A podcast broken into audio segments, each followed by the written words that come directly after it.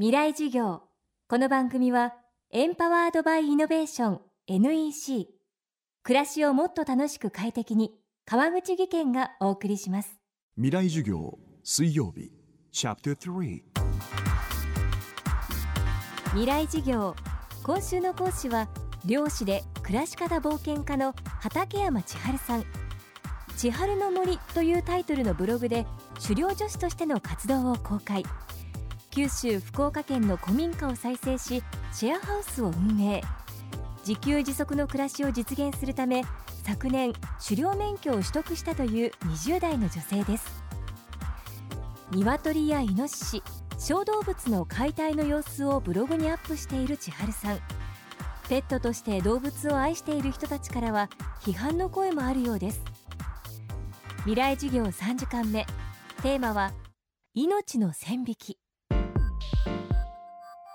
のうさぎの皮はですね私が去年の2月頃に新潟にうさぎ狩り体験に行った時に、まあ、取った取ったというか漁師さんが取ったんですけどそれは私が解体させてもらってであのー、その皮を福岡まで持って帰ってで自分でなめして作ったものですね。で初めてなめした皮だったんですけど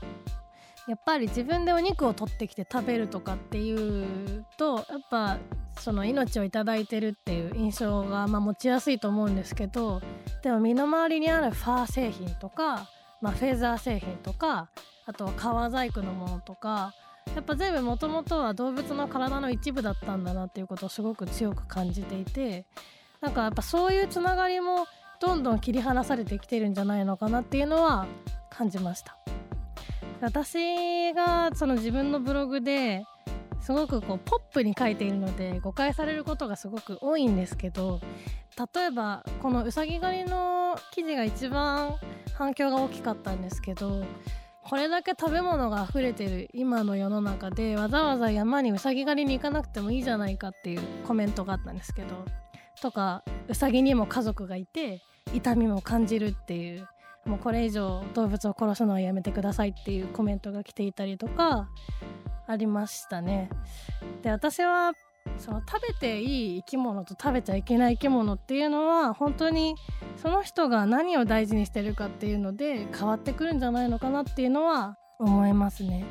で結局人間って生きていく上で何かの命を奪わずには生きていけないわけじゃないですか。でそれは畑を守るためにたくさんの動物が駆除されてるっていうのもやっぱりあってあとは自分が今住んでる家とかももともとそこに住んでいたかもしれない動物の住処を奪って生きてるわけで、まあ、あとは自分たちが着てる服の畑を作るためにも広大な土地がいるしこういうファーを身につけるためにも動物の命が犠牲になってるわけだしだから動物の命を奪わずに生きていこうとすると本当に身動きが取れなくなっちゃうと思うんですよね。だからそういう何かの命を自分の一部として生きていくことを認めながら自分の身の丈以上に消費しないっていうのが私は命に対して誠実な生き方なんじゃないかと思っていて、まあ、今はそれをできるだけ自分の手でできるような暮らしを実践してます。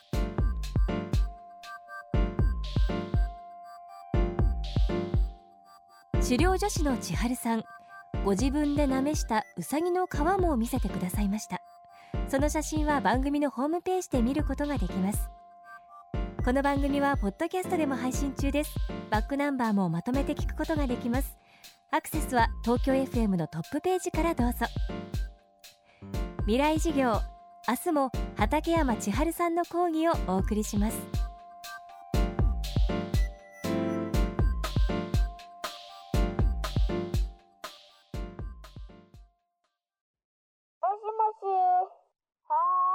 一本の糸でつながる糸電話。覚えていますか？今世界の情報をつなぐ糸は光海底ケーブル。NEC は地球5周分20万キロの実績で世界とあなたをつないでいます。NEC 川口技研。こんにちは。新井萌です。地球にも人にも優しい OK 網戸で気持ちのいい夏を送りましょう萌えは網戸でエコライフ。川口技研の OK 網戸。川口技研。未来授業。この番組はエンパワードバイイノベーション NEC 暮らしをもっと楽しく快適に川口技研がお送りしました。